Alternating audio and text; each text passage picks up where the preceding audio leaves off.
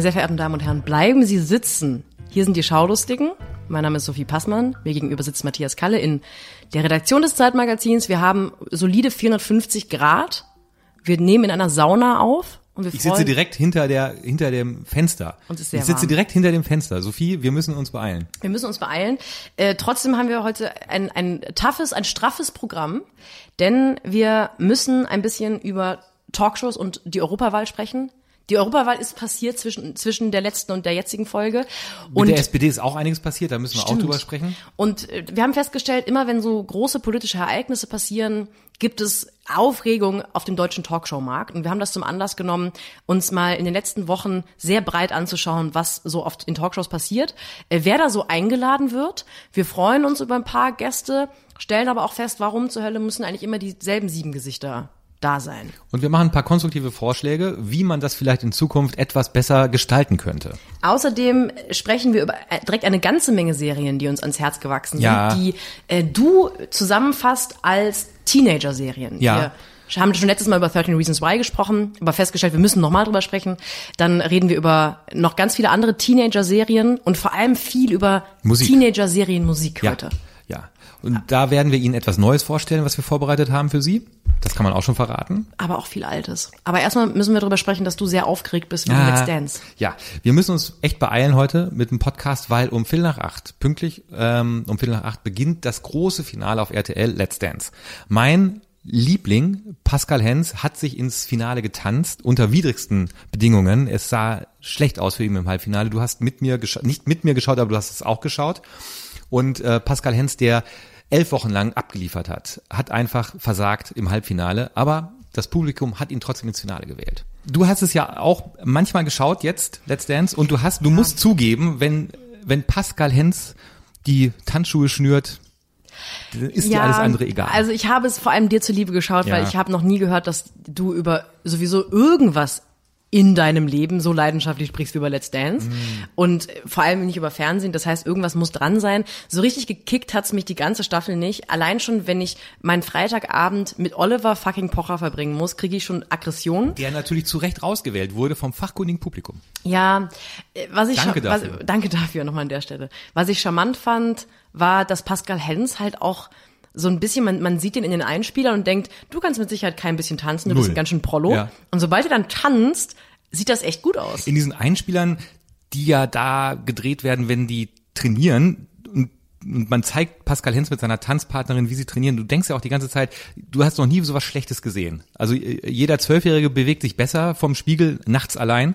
Und, und, und, und das ist ja wirklich äh, furchtbar. Und wenn es dann aber darum geht, abzuliefern, dann liefert er ab. Außer im Halbfinale. Das war nicht gut, aber auch da hat das Publikum ihn ins Finale getragen. Das kann man sagen. Und jetzt sind wir gespannt. Wir schauen es zusammen äh, in deiner Loftwohnung in Hamburg. Wir fahren gleich noch nach Hamburg und gucken. Ach doch, in der in Loft. deinem- Ich dachte, wir fahren in meine Loftwohnung nach München. Oder in dein K-Loft nach Berlin, Kreuzberg. Ja. Wir schauen mal, wir gucken auf jeden Fall das Finale heute zusammen. Wir gucken uns, wo der erste Klasse ICE uns So hinbringt. Und da gucken wir dann Let's Dance. Ja, ich bin sehr, sehr aufgeregt. Warum? Einfach wegen des Finales. Das, das nimmt mich, glaube ich, mit. Emotional heute Abend dann.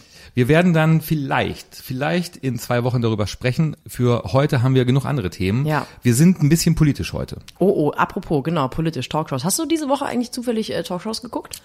Heute, diese Woche, ich hatte ganz wenig Zeit zum Gucken.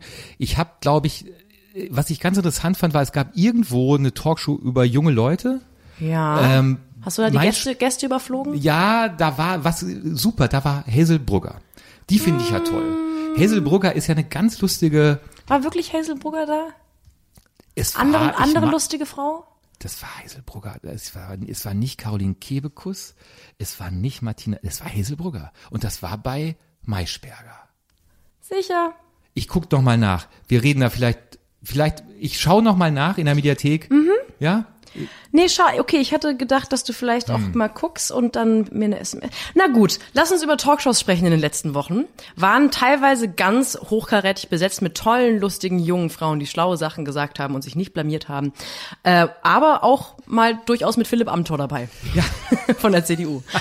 Wir hatten, wir hatten ja, wir hatten ja zwei Wochenenden, wo erst war die Europawahl, danach war ähm, der Untergang der SPD und beide Themen wurden in Talkshows äh, verhandelt, bis man nicht mehr umschalten konnte vor lauter Politiker-Talk.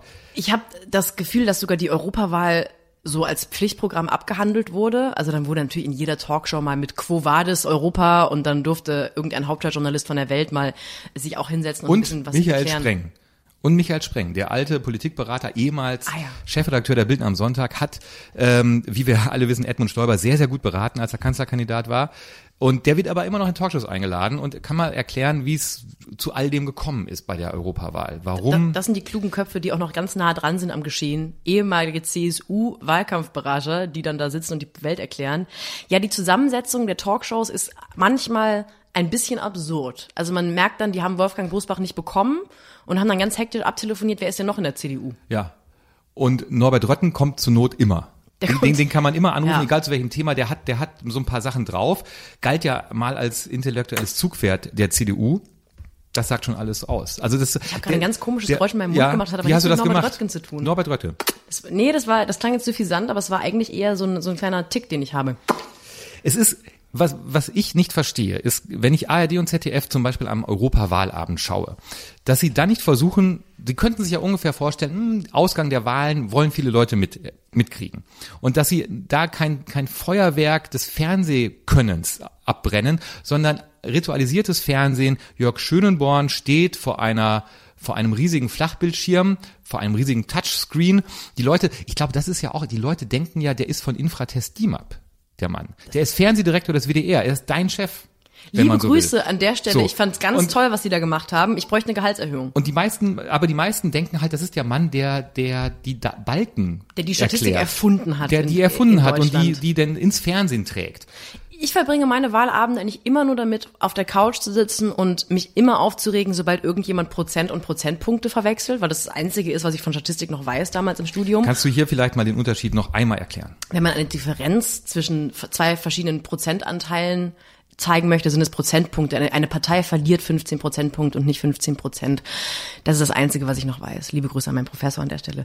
Ähm, und sonst, sonst bin ich auch immer sehr unbeeindruckt von allem, was da passiert und war auch unbeeindruckt von den Talkshows, weil man weiß doch, dass Europawahl ist. Warum, warum blockt man sich nicht schon Wochen vorher die Hochkaräter? Also das, äh, so Kevin Kühnert hat doch dann eh frei an dem Abend. Wahrscheinlich. Ja, aber auch nicht nur von den Gästen, die man sich einladen kann, sondern vielleicht auch vom Personal, die sowas mal wegmoderieren könnten. und und ähm, das ist ja teilweise, ist es glaube ich auch bei ARD ein bisschen Proports, je nachdem, in welchem Bundesland gewählt wird. Da muss denn der Sender des Bundeslandes natürlich moderieren und das ist manchmal nicht die beste Idee. Äh, bei der Europawahl war auch sehr interessantes ähm, äh, äh, Publikum, nee, nicht Publikum, sehr interessante Moderatoren, die da durchgeführt haben und Jörg Schönborn, den man noch kennt.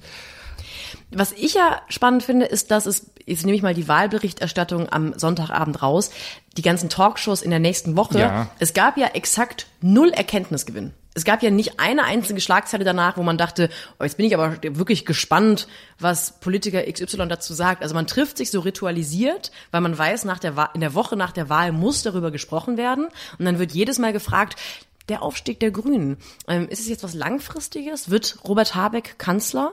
Und dann beantworten alle diese Frage mehr oder weniger nach ihrem eigenen Weltbild und dann passiert nichts, keine Diskussion danach. Es ist, ähm, ich glaube, die einzige Schlagzeile, die gemacht wurde, war, als Philipp Amthor von der CDU, der 25-jährige Nachwuchsstar der CDU, bei Land saß und über das äh, Antwortvideo gesprochen hat, das er auf Rezo, auf Rezos YouTube Zerstörungs, äh, CDU Zerstörungsvideo aufgenommen hat, ähm, auf, aufgenommen hat als Antwort, das nicht veröffentlicht wurde. Meine Damen und Herren, wenn Sie die letzten zwei Wochen in der Südsee verbracht haben, ähm, dann spielen wir Ihnen hier nochmal den Satz ein, den Philipp Amthor bei Lanz offenbart hat. Hey Rezo, du alter Zerstörer. So war der erste Satz. Wow, wie ja? cool. Cool, oder? Aber kein Grund zur Sorge. Sehr gut. Es, es kamen auch noch ein paar Inhalte. Ich würde es jetzt Sie, gar Sie nicht. verstehen, dass wir rasend interessiert am zweiten Satz. Naja, ja, aber ich glaube, wir haben heute auch noch zweite, andere, wir haben heute auch noch andere gute Wie Themen. war denn der glaube ich. zweite? Das machen wir jetzt nicht so. Also ich Wie war habe denn der zweite? Wie, wie, worum ging es denn da? Also inhaltlich meine ich jetzt. Wie war denn der zweite? Wie war denn der zweite? Da merkt man, Markus Lanz war auf der Pierre Litbarski Journalistenschule. Äh, wie war denn der zweite? Philipp Amthor, so viel können wir verraten, er hat den zweiten Satz nicht erzählt. Obwohl Markus Lanz sich da wirklich, er fand's ra hat, sich, hat sich ja rasend dafür interessiert. Ähm, also ich finde an diesem Ausschnitt so schön, wie Markus Lanz einfach, glaube ich, journalistisches Können verwechselt mit einfach ganz oft dieselbe Frage stellen, bis sein Gast gelangweilt zusammenbricht. Und wie auch ähm, der Habitus von Philipp Amthor sehr gut zusammengefasst wird in diesem wirklich total herablassenden, nee, nee, das, machen, wir, das machen wir jetzt nicht. Und gen genau in diesem Tonfall, finde ich, sprechen auch so 55-jährige MDBs von der CDU, die seit 20 Jahren im Bundestag sitzen, bei so Ortsterminen. Nee, das machen wir jetzt nicht. Zu so, einem, zu so, einem, so, so einer jungen Journalistin von einer Tageszeitung, von einer, von einer Lokalzeitung, die gerne ein Foto machen möchte oder so. Nee, nee das machen wir jetzt, Machen nicht. wir jetzt nicht. Das Machen wir ist jetzt nicht. perfekt zusammengefasst, der Charakter, der politische Charakter von Philipp Amthor. Was in dem kleinen Ausschnitt jetzt nicht zu hören war, ist, dass zum Beispiel Markus Lanz die Frage, wie war denn der erste Satz des Videos, überhaupt nicht gestellt hat. Nämlich, er war auf einen Gast angewiesen. Äh, Mighty Nguyen Kim hat diesen, diese Frage gestellt. Das ist die Moderatorin von Quarks Co. Genau, die war auch eingeladen, war Gast und fragte äh, Philipp Amthor, wie war denn der erste Satz des Videos? Und erst daraufhin hat er dieses, diese Weltsensation offenbart. Und da ist mir nämlich eingefallen, ich bin ja schon ein bisschen älter als du, Sophie, da ist mir eingefallen, dass ähm, bei einem großen, bei einer großen Markus Lanz Folge aus dem Oktober 2012 auch nicht er, also Lanz, die entscheidende Frage in der Talkshow gestellt hat, sondern der damalige Gast Benjamin von Stuckrad-Barre. Damals war Gertrud Höhler zu Gast unter anderem und Wer ist Edmund wer ist. Gertrud Höhler? Gertrud Höhler ist eine selbsternannte Politikberaterin, Wirtschaftsberaterin, die damals ein Abrechnungsbuch über Angela Merkel geschrieben hat mit dem Namen Die Patin. Und dieses Buch wurde schon verrissen, weil offenbar es so war, dass Gertrud Höhler viele offene Rechnungen mit Frau Merkel hatte und die mit diesem Buch begleichen wollte. Und Stuckrad Barre saß in dieser Show, war gut drauf und hat dann einfach mal nach 40 Minuten gefragt, sagen Sie mal, Frau Höhler, wen, Sie sind ja Politikberaterin, wen haben Sie da eigentlich beraten? Und Gertrud Höhler wollte, fand das eine unverschämte Frage, bis dann Lanz gesagt hat, ah, findet er auch eine interessante Frage. Jetzt- jetzt, wo Benjamin jetzt, wo das Benjamin sagt. das sagt, äh, Frau Höhler, wen haben Sie denn beraten? Und sie, sie war immer so ein bisschen, oh, mag sie gar nicht sagen, was soll das denn? Und dann ließen die aber nicht locker und dann sagte sie, unter anderem die CSU. Dann ist Edmund Stoiber aufgewacht aus seinem Tiefschlaf und hat gesagt, wie die CSU? Und äh, dann hat sie gesagt, ja, nicht sie, sondern die Partei. Und dann sagte Edmund Stoiber den großen Satz, ich war die Partei. Das war eine tolle, tolle Sendung, Markus Lanz damals, aber lag nicht an Markus Lanz, sondern weil Stuckrad Barre blitzgescheit die richtige Frage zum richtigen Zeitpunkt gestellt hat, genau wie Mighty Nguyen Kim in der Folge vom 5. Juni. Das ist vielleicht das, das, das, große Talent von Markus Lanz. Erstens gute Leute im Ohr, im Knopf im Ohr. Gute und, weiß ich nicht, aber Knöpfe, Leute zumindest im Ohr. Leute da. Und äh, vielleicht einfach manchmal das Glück, dass Gäste schlagfertiger sind als er. Ja. Er ist so eine Art weiß, weißes Blatt Papier für, für Leute, die gute Fragen stellen können. Und das das Interessante war ja, dass Philipp Amthor war am 5. Juni bei Lanz und am 6. Juni war er bei Maischberger. Da sieht man mal, nicht bei Maischberger, Entschuldigung, bei Ilner. Mein Gott, was ist denn heute mit mir los? Bei Ilner war er. Bei Ilna waren ja viele gute Wir reden da Leute. dann nochmal drüber. Hazelbrugger war, glaube ich, bei Hilner. Ähm, und da sieht man mal, wie sehr verengt das Talkshow-Personal in Deutschland eigentlich ist. Und deshalb war es eine große Freude, als äh, Nico Semsrott bei, Ja. bei Sandra Maischberger war. Ich bin sowieso, also Disclaimer, Nico Semsrott und ich, wir, wir kennen uns aus alten Poetry Slam Tagen. Das heißt, wenn ich den jetzt lobe, dann tue ich das zur Hälfte, weil ich gut finde, was er macht, macht und zur Hälfte, weil ich ihn gut, glaube ich, gut finde. Aber ich habe mich sehr gefreut über ihn in der Talkshow, weil er ist ja gar nicht so knapp als Listenzweiter für die Partei ins Europaparlament eingezogen. Kurz sah es sogar so aus, als wäre die Partei mit drei äh, Besitzen vertreten, hat dann aber am Ende doch noch irgendwie um ein paar 0,1 Prozentpunkte nicht gereicht. Und deswegen war er als einer der neuen jungen Wilden im Europaparlament als Gast da und natürlich eigentlich als Satiriker. Und was ich spannend fand, ist, dass man Sandra Maischberger angemerkt hat, dass sie das komplett albern findet. Und sie war auch sehr ähm, in ihrer fragenden Art sehr herablassend manchmal und, und sehr jovial und ähm, hat ihn so wegmoderiert. Und Nico schwimmte auch zwischendurch ein bisschen, aber er hat natürlich den größten Einstiegsmonolog in der Geschichte der deutschen Talkshows gehalten. Hören wir uns mal an. Dass ich in so eine Sendung eingeladen werde, das halte ich für ein Alarmsignal. Also äh, ich denke, Ja. das ist wirklich äh, problematisch, sowohl für die Politik als auch für die Medienlandschaft. Andererseits ähm, finde ich diese Talkshows auch problematisch als, als Format, weil sie äh, suggerieren, dass politische Inhalte verhandelt werden und eigentlich geht es nur um Unterhaltung. Und ich habe hier nur zugesagt, weil ich diesen Satz einmal in der Talkshow sagen wollte. Das haben Sie, Haben Sie groß- großartig gemacht. Ich finde, also das war natürlich einfach wahnsinnig witzig und ich, ähm, das machen ja Comedians und Satiriker und so auch manchmal, dass die sich so ein kleines Bit vorbereiten und dann sagen sie ihren Satz und der geht dann viral. Das hat er irgendwie alles gut gemacht. Ähm, dann hinten raus war ich nicht so betört von Nikos Aussagen, aber Er hat, glaube ich, gesagt, unter anderem, er, er, er fordert Expertenrunden in Talkshows. Oh ja, Das- St- steile Forderung. Ich Ja. habe da sofort so einen kleinen Krampf bekommen, weil ich dachte, wenn wir eins nicht brauchen, dann Expertenrunden. Also wenn es mal gute Experten und Expertinnen gibt, die das gut vermitteln können, dann gerne, aber gibt es ja meistens nicht. Es hat ja schon einen Grund, warum Talkshow-Menschen immer dieselben 14 Ich glaube, ich Gesichter habe gestern, einladen. ich hab gestern Harald Lesch in irgendeiner Talkshow gesehen. Ich weiß aber nicht mehr in welcher. Ich glaube, da, wo Hesselbrugger auch war. Ich weiß es aber nicht mehr genau. ja, der ist ja, das, der ist Nagel mich nicht fest. Ja, das war eine gute Runde gestern bei Ilna mit Hazel Brugger. Expertenrunde finde ich einen blöden Vorschlag. Ich finde sogar ganz im Gegenteil, man bräuchte viel mehr Leute, die nicht davon leben, bei Talkshows eingeladen zu werden. Weil so ein Philipp Amthor und auch so Bosbaches und jetzt auch, glaube ich, Kevin Kühnert, dieses ganze Spitzenpersonal, das einfach damit rechnet, mindestens einmal im Quartal bei jeder Talkshow zu sitzen, die werden ja einen Teufel tun, schlecht zu performen oder auch mal das ganze Gebilde zu stören mit mit kritischen Zwischenfragen, mit ähm, Aussagen, die vielleicht äh, nicht in den Fluss des Gesprächs passen, des vermeintlichen Gesprächs.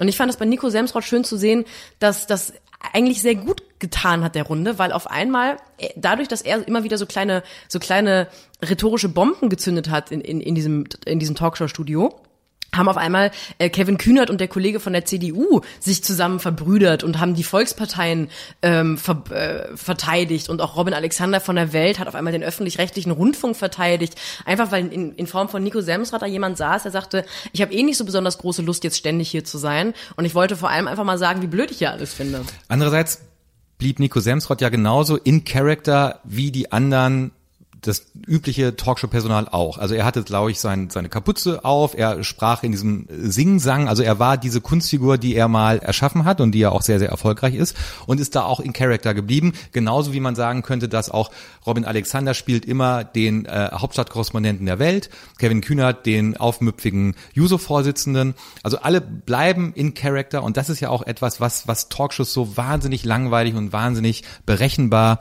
macht und das Spannungselement und das überraschende Element fehlt halt eigentlich komplett. Aber Ilna gestern war ganz gut mit. Ähm, ich finde aber, Nico Semsrott ist nicht in Charakter geblieben. Weil Nico Semsrott steht ja jetzt vor der spannenden Aufgabe, dass er eigentlich als der Lustige aus der Heute-Show angetreten ist fürs, für, den, für den Listenplatz und jetzt eingetreten ist oder äh, eingezogen ist ins Europaparlament, aber ja eben eigentlich Politik machen möchte. Und ich finde eben äh, genau in den Momenten, wo Nico aus seiner Rolle rausgefallen ist und nicht mehr seine Punchlines vorbereitet hatte, sondern sich mal kurz wirklich in die politische Debatte einmischen wollte mit sehr, sag ich mal, nicht radikal links, sondern einfach sehr pragmatisch von außen den Prozess betrachtend links, ähm, so Sachen gesagt hat, hat das sofort alle aufgewühlt.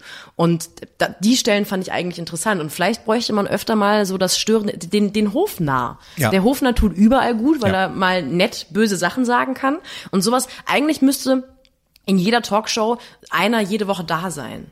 Ja. Dass man immer jemanden hat, der mal kurz sagt, Freunde, wir reißen uns mal kurz zusammen. Die Frage ist natürlich nur, ob, ob Talkshow-Redakteure ähm, den Hofner immer richtig besetzen, weil wenn wir denn bei Hajo Schumacher landen, dann äh, können wir es auch lassen. Wir haben uns aber tatsächlich et- einige Gedanken gemacht. Wir haben uns Gedanken gemacht unter dem Hashtag Talkshows besser machen.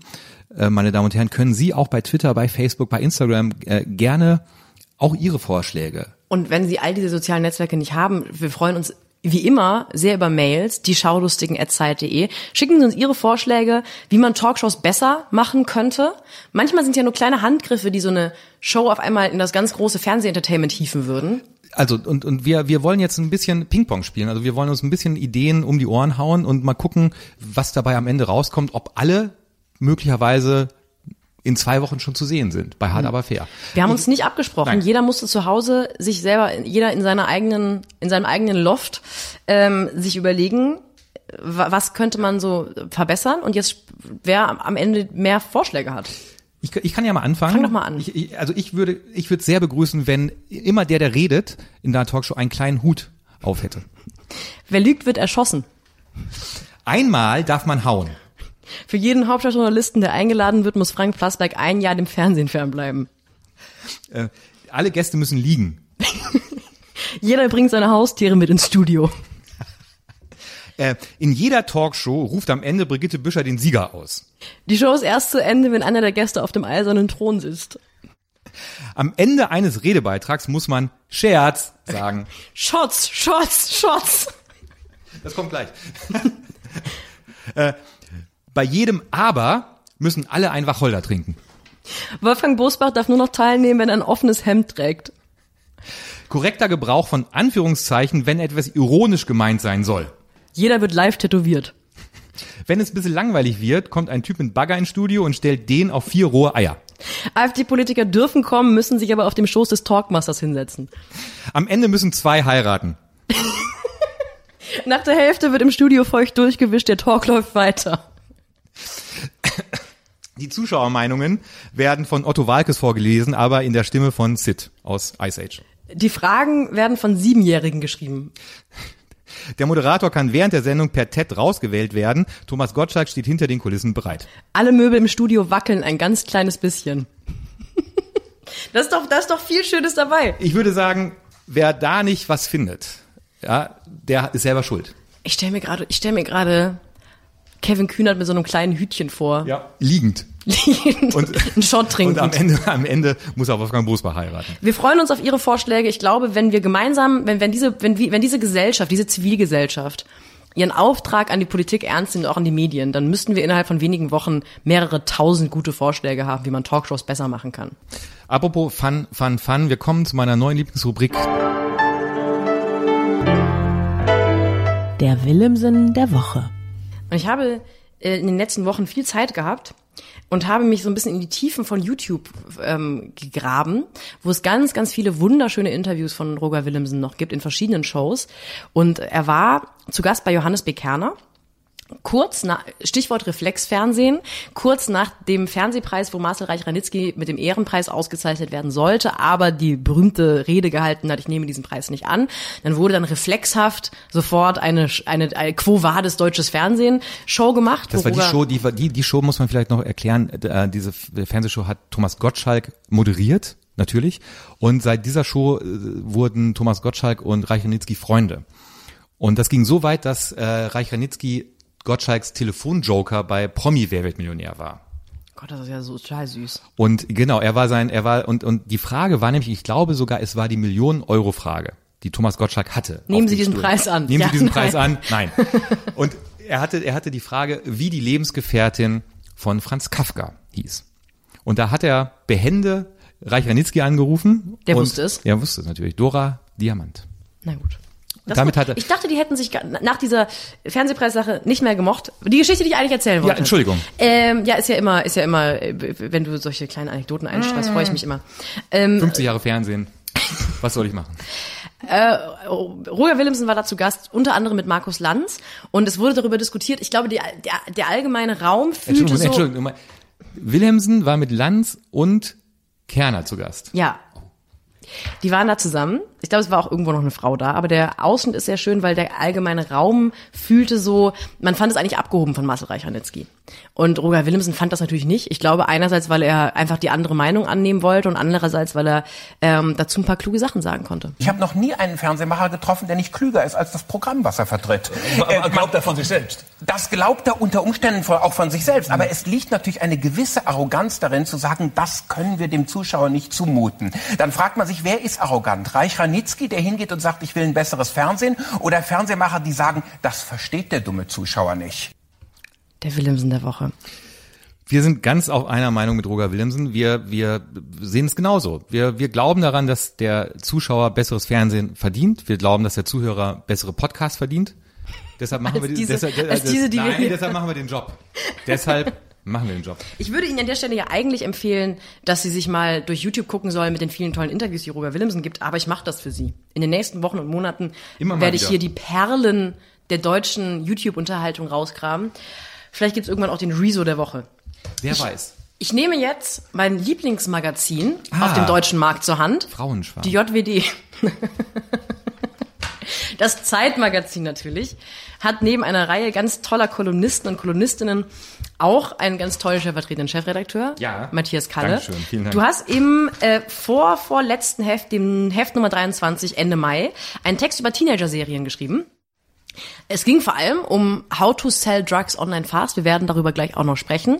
Und eigentlich hast du versucht rauszufinden, warum gibt es gerade im Moment auf dem Markt so viele wahnsinnig neue Teenager-Serien und sagst in The Society, 13 Reasons Why, Stranger Things, How to Sell Drugs Online Fast, geht es in Zukunftsangst, um Sehnsucht, um eine Welt ohne Mitleid, um eine dunkle Bedrohung, um die Unmöglichkeit der Liebe, um alles eben. Und deswegen haben wir uns gedacht, wir nehmen uns das heute auch mal vor und sprechen über den großen Themenkomplex Teenager-Serien. Wir haben schon vor zwei Wochen damit angefangen, als wir über 30 Reasons Why gesprochen haben, die erste Staffel. Und was wir normalerweise nicht machen, ist, dass wir Serien mehrmals besprechen. Aber als wir äh, letztes Mal darüber gesprochen haben, hatten wir die erste Staffel gesehen und waren dann, diese Serie hat so weiter in uns gearbeitet, dass wir dann völlig süchtig auch noch die zweite Staffel gesehen haben und beschlossen haben, wir müssen nochmal über 13 Reasons Why sprechen, weil die Serie in der zweiten Staffel eine, nochmal eine bessere Temperatur bekommt, finde ich, die brillanten Elemente, die sie schon hat, nochmal verbessert und die problematischen Elemente aus der Staffel 1, finde ich, erklärt. Und je mehr erklärt wird, desto weniger Bauchschmerzen bekomme ich zum Beispiel auch beim Zuschauen. Genau, also ganz kurz das Setting, es sind wieder 13 Folgen und diesmal spielen, die Rahmenhandlung ist aber die Gerichtsverhandlung. Die Gerichtsverhandlung, die ähm, die Eltern von Hannah Baker, dem ähm, 17-jährigen Mädchen, das sich umgebracht hat, gegen die Schule beziehungsweise gegen die Aufsichtspflicht der Schule angestrengt haben. Und äh, die Jugendlichen, die wir in der ersten Staffel schon kennengelernt haben, sagen aus, äh, über ihr Verhältnis zu Hannah Baker, über ihr Verhältnis zu der Schule, wie sie die Schule erleben. Und das Tolle an dieser, an dieser zweiten Staffel ist, dass äh, Wahrheit und Wirklichkeit sehr, sehr relativ sind und dass man gerade, wenn man Teenager ist und 16, 17, 18 ist, sich Wirklichkeit manchmal anders darstellt, als der Gegenüber das so sieht.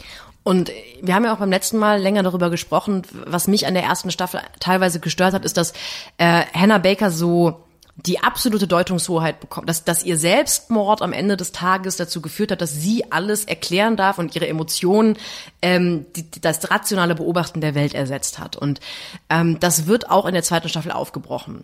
Und vor allem äh, nimmt die zweite Staffel jede Form von Sexiness und diesem, diesem, dieser Verromantisierung des Selbstmordes, der in der ersten Staffel ab und zu passiert ist, total weg, weil man sieht dann, die ersten Monate sind vergangen und äh, die Realität wird gezeigt, dass wenn ein Mensch sich selbst umbringt, hat es diese, ganz kurz diese, diese Teenage-Angst, Romantik, es ist danach einfach nur noch destruktiv und hässlich und man ist, Leute sind verwirrt und wütend und tief traurig und können ihr Leben nicht weiterleben, so wie sie das gelebt haben. Und das hat mir in der zweiten Staffel nochmal deutlich besser gefallen, weil spätestens die zweite Staffel bricht das alles auf, wo ich Bauchschmerzen hatte.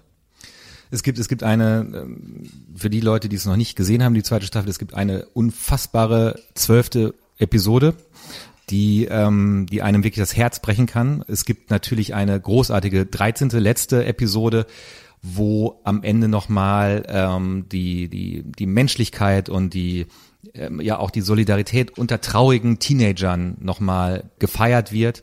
Und es, äh, für dieses Jahr ist, glaube ich, die dritte Staffel angekündigt. Wir sind sehr gespannt und haben ein bisschen Angst, dass sie das Level nicht halten können. Ja, ich, ich was mich auch traurig macht oder was ich gedacht habe beim Gucken der zweiten Staffel, ähm, 13 Reasons Why hat eigentlich das Zeug zum Klassiker. Ja. Es ist ähm, ja wahnsinnig zeitlos, weil es so soziale Netzwerke und diese mobile Kommunikation und Handys nicht so nach vorne stellt. Es ist eine Serie, die jetzt nicht unbedingt in den 80ern hätte spielen können, aber in den Nullerjahren zumindest auch schon.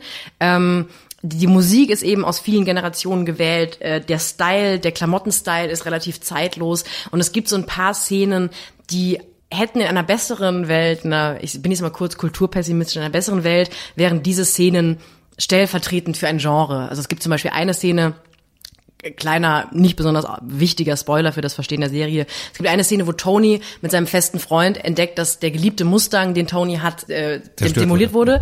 Und das führt dazu, dass die beiden sich streiten, dann verprügeln gegenseitig und dann knutschen. Und das ist eine Szene, die ist so schön gefilmt und die ist so traurig und erschreckend und verwirrend und fasst eigentlich jede Emotion, die du auch in dem Text zum Thema Teenager sein aufbringst, in eine Minute zusammen. Und ich glaube, das gibt es nicht mehr in Zeiten des Streamings, wo jeder Serien guckt, wann er sie gucken möchte und es eigentlich nur kurz zum Zeitpunkt der Veröffentlichung einen kurzen Bass gibt und Ja. jetzt ist die Serie da. Ähm, es gibt nicht mehr das kollektive Ereignis und deswegen auch nicht mehr das das, die kollektive Entscheidung, das ist jetzt gerade Zeitgeist und das wird ein Klassiker. Und wäre das in den 90ern rausgekommen, wäre das, glaube ich, so, hätte das die Größe von Breakfast Club bekommen. Ja, ja. Ich sehe es genau wie du. Wir Endlich sind, wir, wir, wir, sind, wir sind genau einer Meinung. Wir sind nicht einer Meinung bei einer anderen großen Teenager-Serie, äh, bei The Society, Ja. die du sehr albern fandest. Ich fand The Society sehr albern, Plot. Eine Gruppe Jugendlicher kommt zurück in seine Heimatstadt und alle Leute sind weg. Das Dorf ist abgeschieden von der Außenwelt, sie kommen nicht raus, kein Erwachsener ist mehr da, es gibt keinen Strom, sie müssen sich eine neue Gesellschaft aufbauen. Ja. Ich fand's komplett albern. Ich fand, ich, es hat mich sogar so wenig interessiert, dass ich nicht zu Ende geguckt habe. Ich finde auch, dass wir diskutieren müssen, das werden wir auch gleich bei einer zweiten Serie noch machen, äh, was denn zur Hölle eigentlich Teenager-Serien sind. Weil für mich ist eine Teenager-Serie nicht, wenn die Hauptdarsteller Teenager sind. Ja. Weil diesen Plot hat man erstens schon eine Milliarden Mal gelesen und gesehen. Oh, Leute machen sich eine neue Gesellschaft. Spannend. Wer bringt wen zuerst um? Ähm, Und man könnte mühelos alle Hauptdarsteller und Hauptdarstellerinnen durch Erwachsene ersetzen und diese Serie würde nicht verlieren. Nee, dann würde sie aber Lost heißen. Also ähm, ich kann deinen deinen deinen dein Unmut mit dieser Serie teilweise nachvollziehen, wenn man dieses dieses Mystery-Element generell eher skeptisch sieht, was sich durch diese Serie zieht, weil die äh, die Jugendlichen haben diese klein, diesen kleinen Ort deshalb verlassen, weil es gibt einen unerträglichen Geruch in diesem Ort. Und die Eltern und die Lehrer kommen zu dem Schluss, dass äh, um die Jugendlichen zu schützen, sie mit Bussen äh, rausgekarrt werden sollen, damit äh, man vielleicht das Problem dieses Geruchs lösen kann. Dann sind die Jugendlichen weg und können sich erholen an einem Luftkurort und kommen wieder und alles ist gut. Und sie kommen wieder waren aber gar nicht weg, sondern der Bus, die Busse haben irgendwann gedreht und sie kommen halt, wie du es gesagt hast, in diese leere, verlassene Stadt. Und dieses Herr der Fliegen-Moment, wir, wir, wir müssen irgendwie gucken, wie wir uns auf uns allein gestellt arrangieren, wer hat was zu sagen, was für eine Form des Zusammenlebens wählen wir, finde ich durch diese Hormonaufwallung der Pubertät. Und da finde ich es schon wieder gut, dass es eine Teenager-Serie ist, erschwert das Ganze natürlich nochmal, wenn man jetzt sagt, irgendwie, die, die, die, der Hass und die Liebe spielen so eine große Rolle unter uns, dass es uns das fast unmöglich macht, vernünftig zusammenzuleben.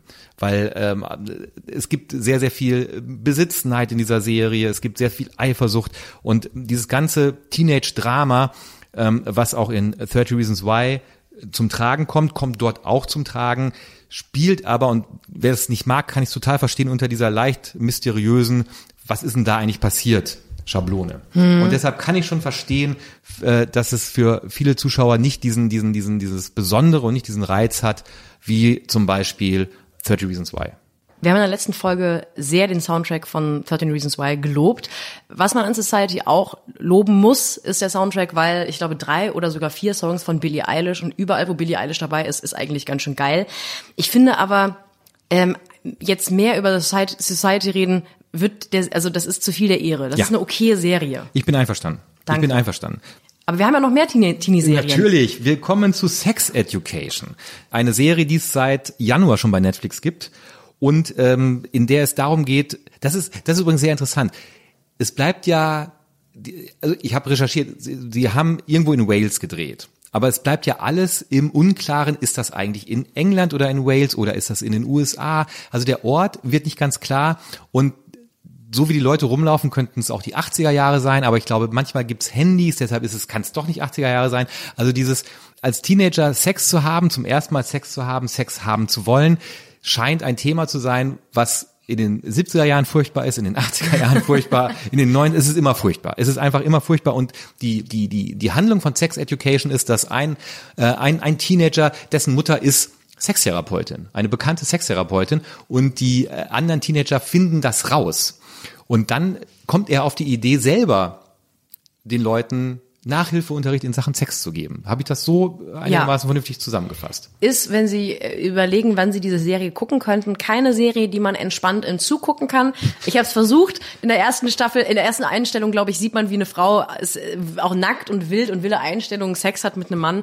Und dann habe ich dann entschieden, nee, ich glaube, das ist vielleicht jetzt nicht, um im Gang zu sitzen im ICE diese Serie zu gucken. Da müssen wir im Prinzip irgendwann mal, ohne zu spoilern, den Leuten wirklich sagen, diese Serien bitte nicht im Zug gucken, weil ja. auf, aus heiterem Himmel auf einmal, wenn da Leute zufällig hinten gucken, könnten die denken, ah, das Schwein. Das ist dieses Schwein, ja, also ekelhaft. Das, ja. Ich weiß nicht, ob da diese Serien so zeitlos oder mit so einem Nostalgieanstrich gemacht sind, weil die Macher und Macherinnen zeigen wollen, der Struggle war, war schon in allen Jahrzehnten da oder ob die nicht einfach Bock haben, ihre eigene Jugend da reinzubringen. Also genauso wie bei 13 Reasons Why, wieder der Protagonist hat ein Joy Division Poster an der Wand. Also so viele Menschen, so viele junge Teenies mit exzellentem Musikgeschmack gibt es auf der Welt überhaupt Nein. nicht, wie bei den Teenie-Serien aktuell auf Netflix auftauchen und auch äh, immer eben so eine so ein 80er Jahre Vibe. Ja, die Häuser sehen so ein bisschen aus, die Klamotten mhm. sind ein bisschen so, die Frisuren sind ein bisschen so und ich glaube insgeheim wollte das Produktionsteam einfach mal wieder die eigene Jugend im Fernsehen sehen und hat es deswegen gemacht. Und mit der zugehörigen Musik, ja. die dir sehr gut gefallen hat als Kind der 90er. Als, genau, als Kind der 90er. Ich habe auch da, weil ich gedacht habe, ich bin an einer ganz heißen Sache auf der Spur. Vielleicht sind die Soundtracks von Teenie-Serien 2019 die großen Compilations äh, für unsere Zeit. Jein. Also ich finde bei Sex Education ähm, haben sie so ein paar Smash-Hits genommen. Ich als Radiomoderatorin, die schon auch so bei so ein paar Sendern arbeiten durfte und musste, hat sich der Querschnitt dieser Playlist angehört, wie äh, so eine durchschnittliche Sendestunde bei so einem etwas anstrengenden, überambitionierten Radioformat wie SWR 3, also wo die Radiomoderatoren ständig am Mittwoch sagen, jetzt ist Bergfest und hey, wünscht euch einen Song und freitags wird dann das Wochenende gemeinsam gefeiert. Also ich habe das dann auch mal in alter in alter Audiotechnik-Manier zusammengeschnitten. Vielleicht wird klar, was ich meine. Meine Damen und Herren, die größten Hits der 80er Jahre. 80er, 90er und von heute. In 20 Sekunden.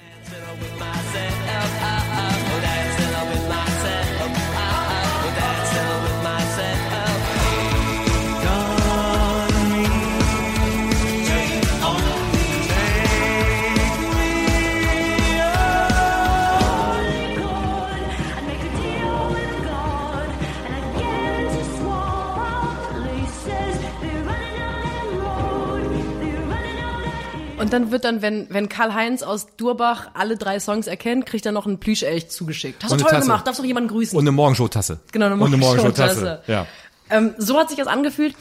Es ist natürlich ein, es ist natürlich ein Risiko, wenn man diese, diese Smash-Hits nimmt aus den 80er, 90ern und von heute, dass es schnell banal wird. Weil auch eigentlich, eigentlich ist es ja ein Witz, dass die, die tolle Billie Eilish bei jedem Soundtrack dieser Filme drauf ist, dieser Serien drauf ist. Also den würde ich jetzt nicht so empfehlen. Aber ich finde es schon spannend, dass ähm, die entdeckt haben, dass Musik eine Möglichkeit ist, diese Serie noch besser zu machen und noch so ein, so ein Zugehörigkeitsgefühl zu erzeugen.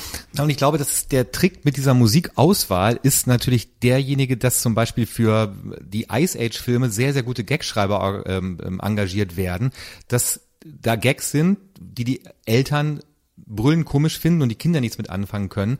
Und äh, wenn, wenn, wenn, wie bei Sex Education äh, Take on Me von Aha von 1985 abgespielt wird, da äh, freue ich mich ja, weil da war ich ja 20.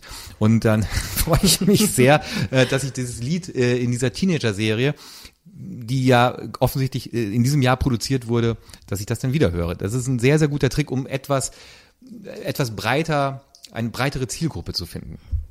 Eine letzte Teenager-Serie, über die wir sprechen, über die ich mich sehr gefreut habe, ist How to Sell Drugs Online Fast. Fast. Äh, ich, heute ist die große Show der Disclaimer. Ich werde heute auch nichts Falsches über diese Serie sagen. Es reicht ein Googler, um rauszufinden, dass die Produktionsfirma dieser Serie die Bild- und Tonfabrik ist, die auch das Neo-Magazin Royal produziert. Liebe Grüße an dieser Stelle. Und danke, dass ihr meine Rechnungen bezahlt. Deswegen, äh, ich werde, also es gibt auch überhaupt keinen Grund, was Schlechtes über die Serie zu sagen. Es ist eine Völlig zu Recht hängt gerade an jeder Litfaßsäule ein Netflix-Plakat mit dieser Serie. Es geht um Moritz. Moritz ist unglücklich verliebt, weil seine Freundin in ein Jahr in den USA war Und sie kommt zurück und macht Schluss mit ihm, weil ihre, seine Freundin hat irgendwie festgestellt, Drogen nehmen ist ganz geil, ist ein guter Lifestyle. Und deswegen fängt er an, um sie zurückzugewinnen, Drogen online zu verkaufen.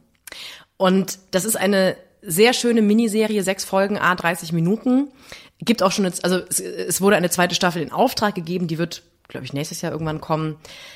Sehr witzig geschrieben, sehr stylisch, was man bei der BTF ja auch erwartet. Also es gibt, glaube ich, in der ersten oder zweiten Folge, wo MDMA als Droge erklärt wird, eine super surreale Szene im Schulschwimmbad, wo man merkt, man verlässt da gerade auch das eigentliche fiktionale Erzählen. Es ist total abgefahren und und und, und Die Tatortkommissarin äh, äh, Ulrike Vol also Ulrike Volkers, die Schauspielerin, die eine Tatortkommissarin Lena Odendahl spielt, spielt die Schwimmlehrerin, die den Kids MDMA auf die Zunge legt. ja, es ist wirklich sehr stylisch. Ähm, Auch man muss man muss bei apropos stylisch, man muss sagen, wir hatten das ja schon ein paar Mal äh, bei Serien, aber wie die Macher es da schaffen, den Gebrauch von ähm, äh, Facebook, von von von von SMS, von WhatsApp zu integrieren, das ist schon technisch wahnsinnig toll gemacht.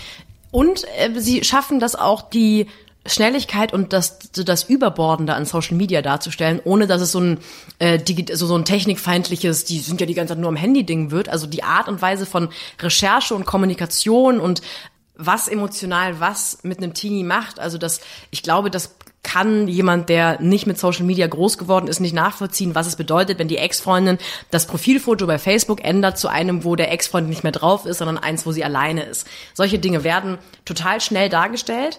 Ähm, und man, man muss, glaube ich, auch konzentriert sein, um dran zu bleiben. Ja. Und das wird aber, das sorgt dafür am Ende, dass man dieses, diese Schnelligkeit einfach fühlt. Aber auch da wieder, für mich das gleiche wie bei The Society. Keine Teenager-Serie. Das musst du mir erklären. Das, die Hauptdarsteller sind Teenager, aber man könnte die Teenager alle mühelos mit Erwachsenen ersetzen, weil die Geschichte ist, ein Typ verkauft Drogen online, um seine Ex-Freundin zurückzugewinnen. Punkt. Und ich sehe gar nicht, dass der Teenager-Weltschmerz eine besonders große Rolle spielt, weil der, die Schule ist kein absolut relevanter Ort und er hat ja seine erste, seine erste große Liebe hat ihn verlassen und zwar richtig schäbig, wie ich gerne sage. ja. Ich glaube sogar über FaceTime oder so ein ganz komisches Gespräch. Und er leidet gar nicht so als Liebe. Er, hat, er, er leidet auch nicht in diesem jungenhaften Teenager Postpubertäts Sinne, dass er die Wand anstarrt und aber nicht mit Freunden darüber redet. Es passiert gar nicht so viel emotional. Und sobald man alle Protagonisten und Protagonistinnen durch Erwachsene ersetzen kann, finde ich, ist es keine Teenager-Serie, sondern eine Serie, in der zufällig Teenager mitspielen. Da, äh, das sehe ich anders, weil es gibt eine sehr, sehr dezent angedeutete Second Story äh, in der Serie, von der ich hoffe, dass sie im zweiten, in der zweiten Staffel vielleicht ausgebaut wird, nämlich äh, ähm, Moritz, der Protagonist, ähm, wächst mit seiner kleineren Schwester beim Vater auf. Die Mutter ist irgendwann gegangen. Es wird nicht so ganz klar, warum diese Mutter gegangen ist, aber der Vater ist alleinerziehend und hat diese zwei äh, Kinder. Und dann hat die kleinere Schwester wird elf oder zwölf und hat Geburtstag und ähm, äh, freut sich darauf, dass die Mutter ihr ein Geschenk macht. Und die Mutter macht ihr natürlich kein Geschenk. Und Moritz, der ältere Bruder mit 17, wollte ihr eigentlich sein Geschenk geben, merkt aber, wie traurig diese, dieses Mädchen ist und macht dann daraus das Geschenk der Mutter. Und ich finde, das sind sie, das ist aber wirklich sehr, sehr, sehr, sehr homöopathisch eingesetzt, diese, dieser Erzählstrang. Aber ich finde, das macht's das macht schon wieder so deutlich, was es bedeutet, ein Teenager zu sein, jung zu sein und den ganzen Weltschmerz zu fühlen. Plus der, wie ich finde, sehr, sehr gute Twist, dass sie es nicht in einer äh, mittelgroßen Stadt oder in einer Großstadt spielen lassen, sondern in Rinnsal, ich weiß gar nicht, ob es Rinnsal, Rinsel, ich weiß gar nicht, ob es das überhaupt gibt äh, oder ob sie sich auch diese Stadt ausgedacht haben. Und Rinsel sieht halt aus wie jede deutsche Kleinstadt und das macht es auch schon wieder so charmant und nachvollziehbar, warum Teenager in dieser Stadt einfach nicht glücklich werden können. Und weil wir jetzt, glaube ich, bei jeder Serie über den Soundtrack gesprochen haben, machen wir es pro forma auch noch bei How to Sell Drugs Online Fast. Einfach, weil ich auch großen Spaß daran habe, tolle Songs einzuspielen. Ähm, sehr guter Soundtrack. Und es gibt direkt in der ersten Folge eine Akustikversion von Flume. Flume hat einen Remix gemacht von einem, ich glaube, Disclosure-Song. Und der heißt äh, Never Be Like You. Ein sehr trauriges Lied, das aber eben von Flume, der Elektroproduzent ist, so aufgeballert wurde, dass es einen Bassdrop hat. sehr gut und ich habe, ich mache in diesem kleinen Schnipsel das, was ich im Radio immer gerne mache, um Leute zu ärgern. Ich steige einen Takt oder einen Schlag vom Bassdrop aus. Müsst ihr jetzt mitleben.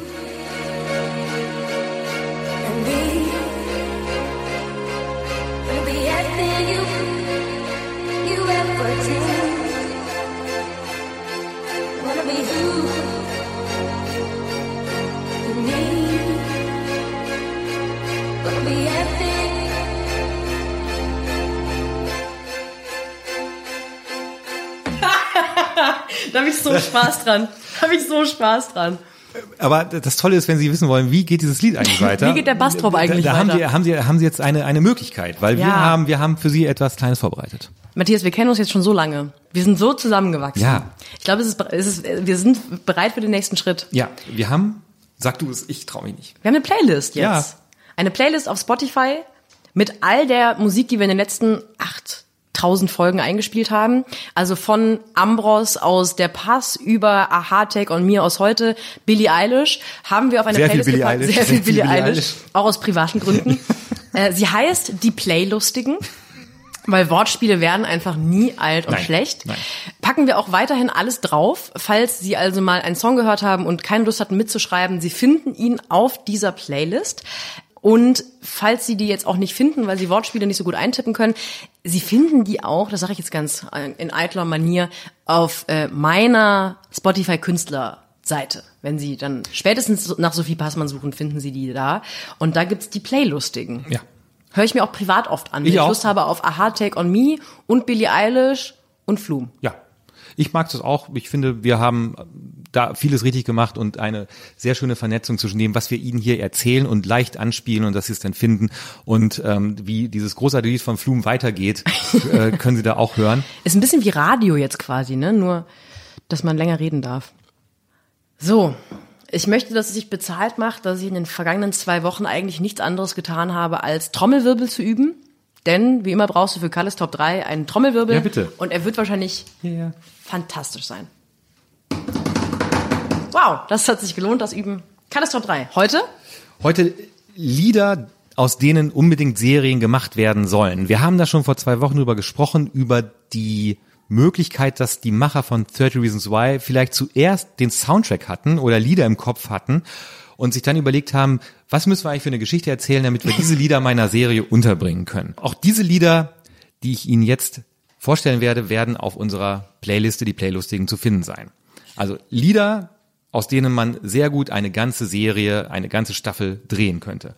Platz 1. Äh, Platz 3. Hm? Platz drei. Platz 3. Platz drei, Christmas Unicorn von Safjan Stevens.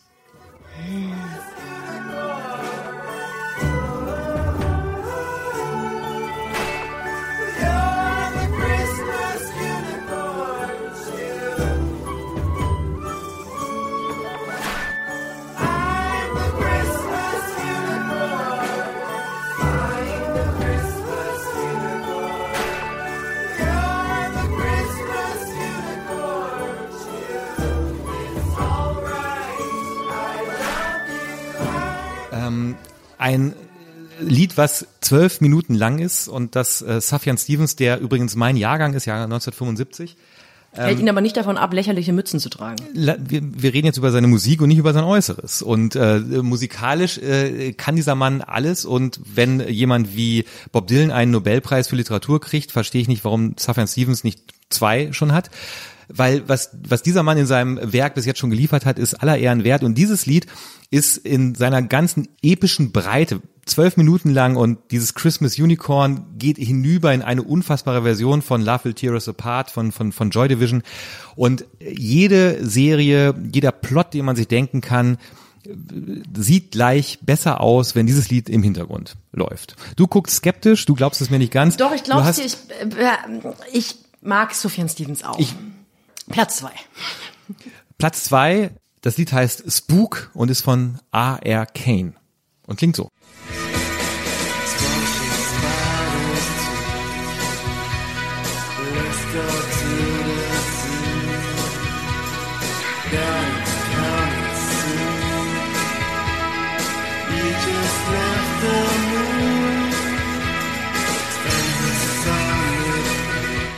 Siehst du da für eine Szene? Ich sehe nebelverhangene äh, Wiesen mit einer kleinen Landstraße und äh, drei Zwölfjährige, die mit dem geklauten Auto diese Landstraße ins Ungewisse fahren. Ist gekauft. Super. Und so sollte man machen. Sollte man, finde ich, äh, sofort schlüssig. Platz eins. Würde Oder mir, willst da du noch würde mir jetzt noch ein, zwei Details fehlen, so was passiert mit den Jugendlichen, aber im Großen und Ganzen finde ich, das reicht, um, um, diese, um, die, um diesen Song in eine äh, Show zu bauen. Platz eins, das Lied, nach dem man eine Serie machen sollte, The Fear von Music.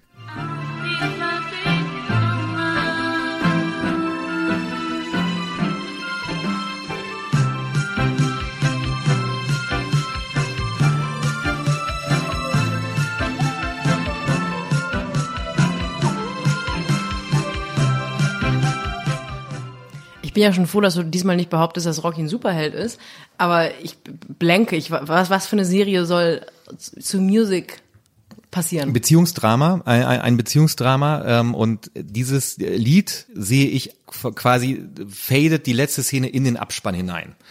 Die letzte Szene ist der Mann oder die Frau äh, wacht alleine auf, zieht sich an und geht zur Arbeit. Und das ist die letzte Szene eines sehr tragischen zehnteiligen Beziehungsdramas und äh, dieses Lied begleitet uns bis zum Büroeingang der Person und fadet dann in den Abspann und dann ist vorbei. Das hast du ja schon gespoilert. Alles vorbei. Toll, jetzt müssen wir gar nicht mehr angucken. Jetzt müssen wir gar nicht mehr produzieren. Wir müssen es noch schreiben, wir müssen es halt noch, wir müssen es halt noch schreiben. Ist eine Kleinigkeit. Schreiben wir in ein paar Wochen. Drei Lieder, die Sie auch auf der äh, Spotify-Playlist, die Playlustigen, finden werden. Ich möchte mich heute noch einmal kurz aufregen, bevor wir zum Ende dieser Folge kommen. Unbedingt. Ich habe vor ein paar Wochen eine Headline gesehen, die dazu geführt hat, dass ich stinksauer wurde. äh, wir haben noch nicht über RuPaul's Drag Race gesprochen. Gibt Das es bei stimmt, Netflix, ja. meine Damen und Herren. Es ist eine Serie, falls Sie das nicht kennen, eine Casting-Serie, bei der einige der besten Drag Queens äh, der Vereinigten Staaten eingeladen werden, mehrere Wochen gegeneinander anzutreten. RuPaul moderiert das. RuPaul ist eine der erfolgreichsten Drag Queens, ähm, ich glaube, der Welt. Welt, ja. Und ist eben äh, manchmal in Drag, während sie die Leute bewertet und ist aber tritt am Anfang auf als eben nicht in Drag äh, seiender RuPaul und es ist eine großartige Serie, sie ist wahnsinnig dramatisch und anstrengend. Ich ertrage nicht mehr als drei Folgen hintereinander, weil ich danach fast einen epileptischen Anfall habe, weil alle sich ständig anschreien und Dinge mit Heißkleber und Pailletten versuchen zu reparieren und es sollte eine deutsche Variante, ein, ein, eine, ein deutsches Pendant davon geben, von RuPaul's Drag Race, eine Serie, die manchmal nebenbei, manchmal auch ganz explizit natürlich den Struggle von erstens Drag Queens in der Gesellschaft thematisiert, aber auch von homosexuellen Männern. Und es gab eine Pressemitteilung, beziehungsweise es gab einen auf irgendeiner, ich glaube, media, dwdl.de, irgend so eine Homepage, wo es um Fernsehen geht, eine Meldung, dass es ein deutsches RuPaul's Drag Race geben soll mit Heidi Klum. So, Heidi Klum, die, Heteros die, ist- die ist so weit radikalisiert in ihrer Heterosexualität, die ist null spannend, die ist das Gegenteil von einer Drag Queen, die ist nicht stilvoll, die ist nicht kreativ, die ist nicht spannend, die ist vor allem keine motherfucking Drag Queen. Soll eine Castingshow moderieren, in der es um Drag Queens geht, in der- es darum geht, Leuten eine Plattform zu geben, die in der echten Gesellschaft, im Fernsehen sonst nicht auftauchen. Wenn sie auftauchen, werden sie von irgendwelchen RTL-Redakteuren als Freaks dargestellt, völlig zu Unrecht. Heidi Klum, die nicht mal in der queeren Szene, wenn ich das richtig überblicke, so eine Art Kultstatus hatte. Wäre es Barbara Schöneberger, könnte ich es noch verstehen. Aber Heidi Klum, zusammen mit Bill Tom, irgendeinem Kaulitz, keine Ahnung, irgendjemand, der mal vor zehn Jahren so eine Art Karriere hatte und jetzt einfach nur die richtigen Freunde hat auf Instagram, soll das moderieren. Das ist ja wohl die dümmste Idee, die ich je gehört habe und müsste ich deutsches Fernsehen zusammenfassen in einer Anekdote, wäre es, dass man eine Serie macht über Drag Queens, moderiert von der unspannendsten Frau dieser Bundesrepublik, Heidi Klum. Vielen Dank. Wahnsinnig sauer. Man müsste stilsicher, wie der Dichter sagt, sechs Scheißen, äh, sechs Seiten, sechs. Ich, ich weiß nicht mehr, wie das Zitat ging. Äh, eigentlich ist alles, alle, Sechs Sorten Scheiße. Sechs Sorten Scheiße. eigentlich ist alles gesagt mit äh, einer Kolumne von einer Drag Queen äh, Jurassica Park in, auf, der, auf der Homepage von Siegessäule, dem queeren Online-Magazin von Berlin. Der erste Satz, die ersten Sätze davon sind zu diesem Thema, es ist traurig, es ist erbärmlich, eigentlich ist es tatsächlich ein Skandal. Jurassica Park, warum darf sie nicht die deutsche Version von RuPaul's Drag Race moderieren? Wir bleiben dran und berichten weiter. Wenn du dich beruhigt hast, Sophie, würde ich mich, würde, würde ich mich sehr freuen, wenn wir zu meiner dritten Lieblingsrubrik des heutigen Tages kämen. Passmann spoilert. Fight Club. Edward Norton ist auch Brad Pitt. Das gibt's nicht. Doch. Aber pst, ja. Matthias, Das war's für heute. Wir haben überzogen. ich sag bis Denver. San Francisco. Düsseldorf. Und wir werden äh, als kleiner kleiner Spoiler für die nächste Folge, wir werden auf jeden Fall über die großartige Netflix-Serie When They See Us sprechen und zwar in gebührender Form mit das Tollste, was Sie im Moment im Fernsehen sich anschauen können. Sophie, war mir eine Freude und eine Ehre. Es war mir auch zugleich. eine Freude. Wir hätten es heute einfach nicht mehr unterbekommen. Nein. Oh, wir sind zu lang. Wir verabschieden uns und sagen bis in zwei Wochen. Tschüssi. Ne? Tschüssikowski, Tschüsseldorf.